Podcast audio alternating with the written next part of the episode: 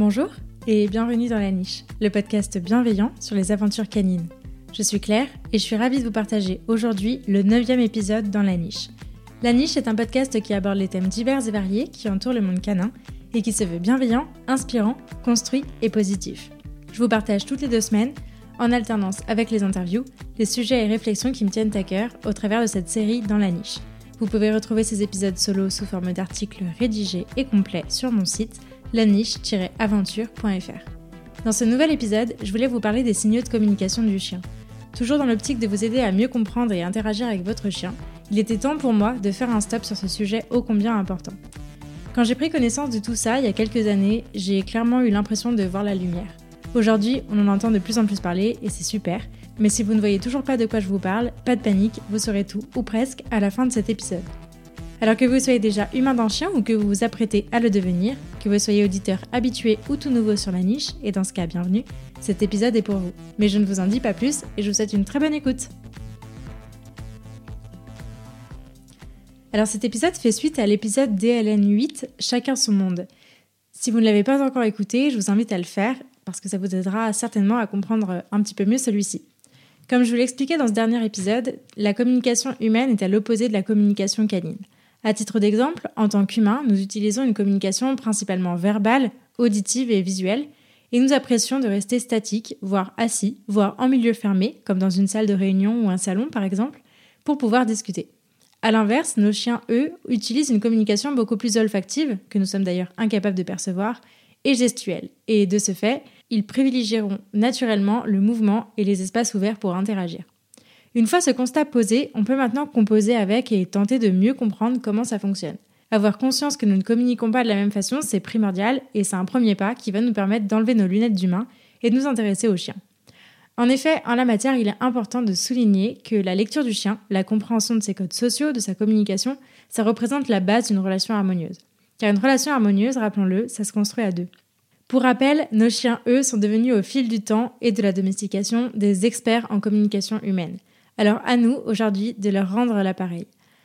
C'est en faisant l'effort de comprendre son chien qu'on peut mieux accéder à ses besoins, à ses ressentis et ainsi mieux nous adapter à lui. La communication de nos chiens, c'est donc la base de l'éducation positive et bienveillante, et c'est sans doute l'un des premiers points à aborder, juste après les besoins du chien et bien avant de se lancer dans quelconque apprentissage. Et c'est pour cette raison que vous en entendez probablement souvent parler, que ce soit sur les réseaux sociaux, sur les blogs ou dans les livres. Je vais donc tâcher, par cet épisode, de vous présenter ce sujet.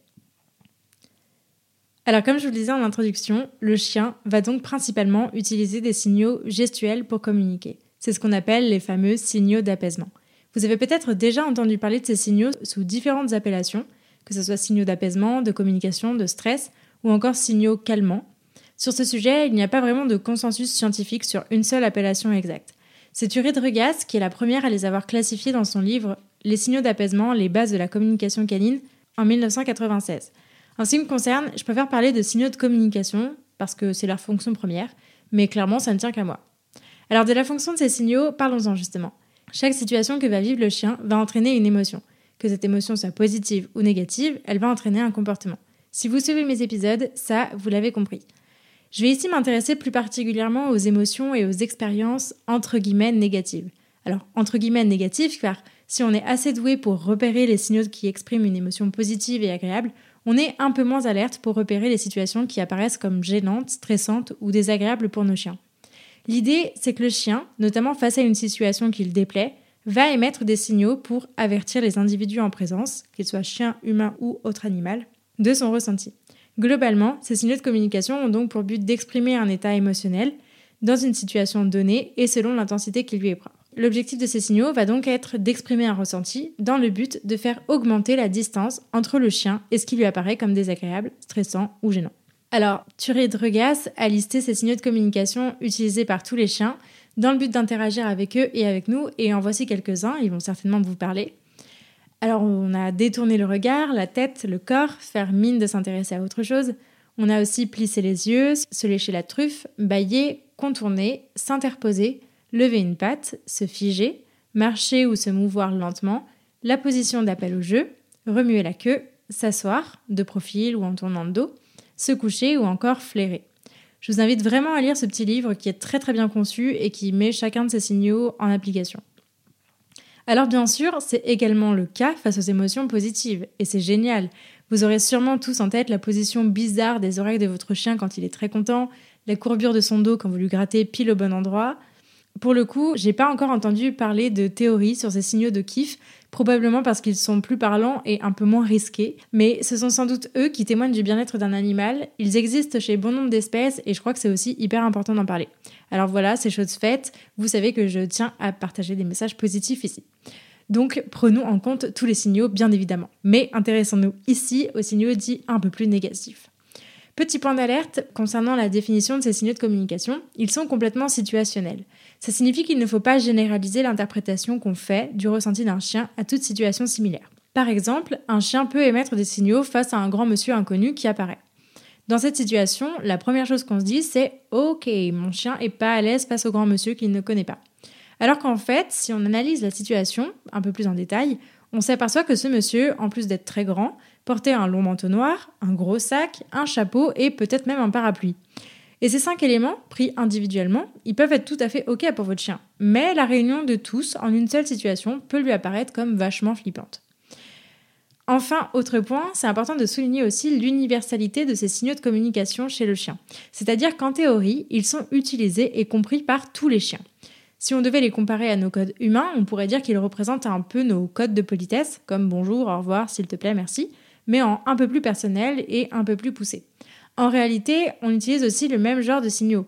Par exemple, si quelqu'un vous parle de trop près ou s'approche un peu trop vite sans vous demander votre accord, il est probable qu'instinctivement vous ayez un mouvement de recul, que vous regardiez ailleurs ou encore que vous vous mettiez à bailler si quelqu'un est en train de vous raconter quelque chose d'ennuyant. J'espère que vous ne pas. Ainsi, en théorie, ces codes sont utilisés et compris par tous les chiens, car ils sont appris par tous les chiens. Mais en théorie seulement, parce qu'en réalité, il existe bon nombre de chiens qui ne maîtrisent pas très bien ces codes, soit parce qu'ils ne les ont pas appris étant chiots, car c'est l'un des apprentissages majeurs de la période de socialisation, soit parce qu'ils ne sont pas amenés à les utiliser au quotidien. Vous l'aurez compris, il s'agit principalement ici des chiens qui ont été soit mal socialisés et ou qui ne croisent pas beaucoup de congénères dans leur quotidien. Ces signaux de communication, ils sont donc universels, certes, mais ils s'apprennent, ils s'entretiennent et ils peuvent s'oublier. C'est notamment pour cette raison qu'il vous sera souvent recommandé de privilégier la qualité à la quantité des rencontres canines. Ce qui m'amène sans transition à vous parler de l'intérêt de ces signaux de communication et à ce qui se passe lorsqu'ils ne sont pas maîtrisés ou respectés. Je vais donc pouvoir vous parler du rôle de ces signaux dans la communication canine. Si vous entendez souvent parler de ces signaux, c'est parce qu'ils sont importants et ça à plus d'un titre. La première raison de les connaître et de savoir les repérer, c'est d'abord que ça va vous aider à connaître votre chien, à savoir ce qu'il apprécie et ce qu'il n'apprécie pas. Mais plus important encore, ça va vous permettre d'avoir son consentement. Parce que quand nous avons un petit peu facilement tendance à vouloir faire de nos chiens tout ce que nous voulons, comme à les poutouiller, à les bisouiller, à les porter parfois même, il est quand même important de se rappeler qu'ils n'en ont pas forcément envie et qu'ils n'apprécient pas nécessairement ça.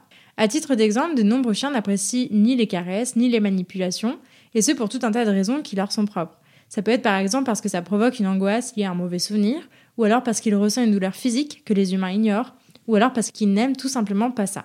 Dans ce cas de figure, il est important de connaître son chien afin de ne pas lui apposer systématiquement des contacts physiques qu'il n'apprécie pas. Et pour savoir s'il apprécie ou pas ces moments, il suffit de l'observer. Si votre chien se lèche les babines, regarde ailleurs, baille ou détourne son corps ou sa tête, ça signifie certainement qu'il n'apprécie pas ce contact à ce moment-là. Ce qui m'amène à vous parler du test de consentement, qui de manière générale devrait être mis en place à chaque fois qu'un humain voudrait s'approcher d'un animal. Ça consiste à, proposer le contact et à attendre que l'animal vienne de lui-même. On est en 2022, je pense que vous voyez très bien l'idée du consentement, et eh bien sachez que ça existe aussi pour nos poilus. Une fois conscient de ça, ça permet d'être beaucoup plus attentif aux situations que vivent nos chiens. Ce n'est pas parce qu'un chien est mignon qu'il a envie d'être caressé, ni à la maison, ni par des inconnus dans la rue. Et dans ce genre de situation, je vous invite à veiller à ce que ça soit OK pour lui. C'est important de garder en tête que tous les chiens n'apprécient pas le contact physique avec nous et encore moins avec des objets. Par exemple, bon nombre de chiens n'apprécient pas de mettre le harnais. C'est pas grave, ça s'apprend, mais il est primordial de ne pas y aller en force. Si vous vous reconnaissez dans cette situation, je vous conseille de faire appel à un professionnel pour qu'il vous explique et vous montre les étapes à mettre en place dans votre situation. De la même manière que pour les caresses, j'en profite pour vous parler de l'importance de bien choisir les professionnels qui vont intervenir auprès de votre animal et de veiller à ce qu'il soit formé et informé sur ce sujet-là, c'est vraiment important. Je vous renvoie à mon épisode 21 avec Nolwenn sur l'ostéopathie animale dans lequel on avait abordé ce point ensemble. Mais alors, qu'est-ce qui se passe si on ne voit pas ces signaux de communication ou si tout simplement personne ne s'y intéresse? Eh bien, c'est ce qui m'amène à vous parler du rôle principal de ces signaux dans la communication du chien, la prévention des conflits. Si on devait traduire ces signaux en langage humain et en français, ça donnerait un truc comme OK. Là, je me sens pas très à l'aise, un peu trop près, est-ce que tu peux me laisser un peu de distance, s'il te plaît? Ou encore Ok, là t'es un petit peu trop excité pour moi, est-ce que tu peux te calmer, s'il te plaît? Ou encore Ok, là je sais pas trop ce que tu me veux, ça me fait un petit peu peur, mais sache que moi je te veux aucun ennui, ça te dit de jouer? Ces exemples, ils sont volontairement accentués et ils n'ont pas vraiment de sens sans image, je suis vraiment désolée, mais j'espère que vous aurez compris l'idée. Dès lors qu'on exprime ce qu'on ressent, on s'attend donc à ce que notre émotion et notre demande soient entendues. Et donc, si ces signaux ne sont pas maîtrisés ou pas respectés, le risque de conflit va augmenter rapidement. Qu'il s'agisse d'une interaction entre plusieurs chiens ou entre chiens et humains, si ces signaux sont émis d'un côté mais non respectés, alors comment être entendu? Peut-être qu'il faut le demander plus fort? En fait, à partir de là, le chien va vite se retrouver dans une situation qui est assez classique. Il va se retrouver coincé entre mauvaise communication, émotions trop fortes et impossibilité de sortir de l'interaction. Et là, c'est le début du conflit. Je ne peux pas vous parler du rôle de la prévention de ces signaux sans vous parler de l'échelle d'agressivité qui a été développée par Kendall Shepard. En 2001, cette vétérinaire comportementaliste anglaise, qui est spécialiste de l'agression et de la prévention aux morsures, a créé une représentation de l'escalade des comportements de communication en réponse à un stress ou à une menace. Je vous donne rendez-vous dans l'article qui accompagne cet épisode sur mon site pour avoir une illustration de cette échelle. Sur cette représentation, on peut voir au niveau le plus bas de cette échelle l'expression de signaux d'apaisement assez légers, comme le léchage de truffe, le bâillement, puis des signaux un peu plus marqués, comme le détournement de tête, de regard, de corps, puis l'immobilisation jusqu'au grognement, au claquement de dents, au pincement et enfin à la morsure véritable. Cette échelle, elle est valable pour tous les chiens, peu importe que le sujet de la menace soit chien ou humain ou autre. Néanmoins, il faut quand même rappeler que cette échelle d'agressivité, ou du moins de réaction, elle n'est pas universelle. En cela que, en fait, en réalité, elle va dépendre du seuil de tolérance de chaque chien. Dans mon dernier épisode, je vous expliquais donc que chaque chien voit, perçoit et vit le monde à sa manière. Dès lors, on peut comprendre assez facilement que la tolérance de chaque chien va être unique et va dépendre de son expérience, de sa sensibilité et de l'intensité du sentiment de menace qu'il va percevoir. Donc chaque chien va avoir sa propre échelle qu'on pourrait découper en zones plus ou moins prononcées face au degré de menace ressenti. Prenons deux chiens fictifs pour que vous compreniez bien. Un premier chien, Fifi, disons, va avoir une tolérance assez haute et va se contenter d'émettre des signaux jusqu'à ce que l'objet de la menace ne se rapproche à 50 cm de lui. Passé seuil, il va directement claquer des dents et mordre l'air si l'objet ne se rapproche pas jusqu'au contact. Mais par contre, le deuxième chien, Bill, lui, aura un seuil de tolérance beaucoup plus bas. Il va émettre des signaux beaucoup plus poussés et commencera à grogner à partir de 2 mètres. Il va commencer à mordre l'air à partir d'un mètre et il mordra véritablement au contact. Dans ces deux exemples, il n'y a pas un chien plus méchant que l'autre, il y a seulement deux chiens avec deux seuils de tolérance différents, et donc deux échelles d'agressivité différentes. Vous aurez donc compris l'importance que ces signaux ont, et surtout l'importance de les respecter, de ne surtout pas les ignorer, et encore moins de les punir. Dans le cas contraire, le risque principal, et qui est quasiment systématique, sauf à avoir un chien extrêmement tolérant, ce qui peut arriver aussi, c'est d'apprendre à ne plus prévenir. Un chien, il va être tolérant pendant très longtemps. Mais ce que ça entraîne, c'est simplement le retardement du risque que son malaise un jour explose de manière disproportionnée face à une situation qu'il aura déjà mille fois mis mal à l'aise et dans laquelle il aura mille fois exprimé des signaux qui n'auront pas été compris. Rappelez-vous que punir un grognement, en gros, c'est punir la dernière étape avant la morsure. Voilà en quoi ces signaux de communication ont un puissant rôle de prévention des conflits et des accidents, ils sont de parfaits outils d'expression du consentement de la part de nos chiens et il est donc hyper important de les connaître et de savoir les repérer. Alors, comment les repérer? En réalité, si vous avez un chien, vous les avez déjà probablement tous vus, sans même vous en être rendu compte. Quand on y prête attention, on s'aperçoit que nos chiens passent leur temps à s'exprimer, en fait. Comme j'ai déjà pu vous l'expliquer dans mon dernier épisode, tout ce que les chiens vivent entraîne des émotions et bien souvent, ils tentent de nous le faire savoir. D'un point de vue humain, ces signaux peuvent même apparaître de prime abord comme complètement anodins. Si un chien baille, c'est qu'il est fatigué. S'il se lèche le museau, c'est qu'il a faim ou qu'il vient de manger. Et s'il remue la queue, c'est qu'il est content. Voilà en gros ce qu'on nous apprend à voir. Alors qu'on soit clair, ces trois états de fait peuvent être vrais, mais dans 80% du temps, ils sont utilisés et apparaissent pour d'autres raisons. Vous voulez un exemple concret? Dégainez votre téléphone pour prendre une photo de votre chien d'assez près et regardez ce qui se passe. Il est assez probable qu'un signal apparaisse. Parce qu'en réalité, quand on est un chien, voir cet objet que nos humains ont tout le temps dans la main aussi proche de notre figure, c'est pas franchement très agréable. Pour autant, c'est pas toujours facile de percevoir ces signaux. Tous les chiens ne communiquent pas de la même manière, vous l'aurez bien compris. Certains chiens vont avoir une communication hyper fine, hyper délicate. Ils vont utiliser des signaux à peine visibles de manière très rapide, peu ou pas du tout répétée. D'autres vont avoir une communication beaucoup plus claire, plus nette, avec des signaux répétés, marqués. Et de fait, ça demande de l'entraînement et beaucoup d'observation. Ça vous dit de jouer un petit jeu? Alors, il n'est pas très drôle, certes, mais il est quand même assez instructif. Allez regarder des vidéos de chiens mignons sur TikTok. Ça va déjà vous donner un bon terrain d'entraînement sans embêter votre chien, malheureusement. Ces vidéos de chiens sur les réseaux sociaux, elles sont souvent truffées de signaux de communication. Elles marchent très très bien, elles sont très mignonnes, mais elles sont souvent truffées de signaux de communication. Une fois qu'on les connaît et qu'on a appris à les repérer, ces vidéos ne sont plus drôles du tout parce qu'en fait on y voit des animaux qui clairement expriment leur désaccord, leur malaise ou leur ennui, et c'est souvent renforcé par la présence de la caméra. Alors, néanmoins, attention encore une fois à ne pas surinterpréter tout ce que vous pouvez voir en vidéo et à garder quand même en tête que ces signaux sont avant tout situationnels. Un chien, il peut se lécher la truffe parce qu'un téléphone est braqué sur lui, un peu trop près, mais il peut aussi le faire si l'humain derrière le téléphone a une main remplie de knackis. Ça existe aussi. Alors, repérer les signaux de communication du chien, ça demande donc beaucoup d'entraînement, que ce soit à la maison, dans la vie quotidienne ou en extérieur, en situation nouvelle ou à chaque croisement congénère, il est impossible de les compter tellement ils apparaissent dans une seule journée. Encore une fois, ce n'est aucunement la peine de se flageller s'ils apparaissent. Ça ne veut pas forcément dire que vous avez mal fait. Ça veut simplement dire que votre chien vous exprime poliment son ressenti sur la situation. Et c'est donc à prendre en compte. Si ce sujet vous parle et que vous avez envie d'avoir des démonstrations en situation réelle, expliquées et décortiquées, je vous invite à aller regarder les vidéos euh, réelles de Clem et Théo, mes invités et les copains de l'école de la meute, coucou, que ce soit sur Instagram ou sur TikTok. C'est très très instructif et vous apprendrez certainement plein de choses.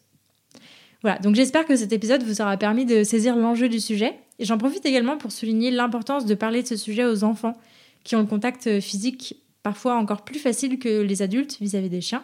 Or, c'est pas sans risque. Et en plus de ça, ce sont les humains de chiens de demain, donc c'est important de les éduquer à ce sujet-là. Rappelons que la plupart des accidents qui ont lieu chaque année, qui impliquent un enfant et un chien, aurait pu être évité si les signaux avaient été perçus et entendus par les humains en présence avant. Donc rappelons que peu importe sa taille, peu importe son âge, peu importe son tempérament, peu importe la douceur de son poil, peu importe son air malicieux, chaque chien a le droit d'exprimer ce qu'il ressent, ses envies et son consentement. Merci beaucoup de m'avoir écouté jusqu'au bout, j'espère que cet épisode vous a plu et si c'est le cas, je vous invite à en parler à des amis qui pourraient aider et à le partager sur les réseaux sociaux en me taguant @lanicheaventure. Si vous souhaitez soutenir ce projet, vous pouvez aussi me laisser une note et un commentaire sur la plateforme que vous utilisez pour m'écouter parce que ça aide beaucoup le podcast à se développer. Pour enrichir votre écoute, n'hésitez pas à visiter mon site laniche-aventure.fr. Enfin, pensez à vous abonner et à me suivre sur Instagram pour ne rien rater des prochains épisodes. Ils arrivent très vite. D'ici là, prenez soin d'eux, prenez soin de vous et je vous dis à la prochaine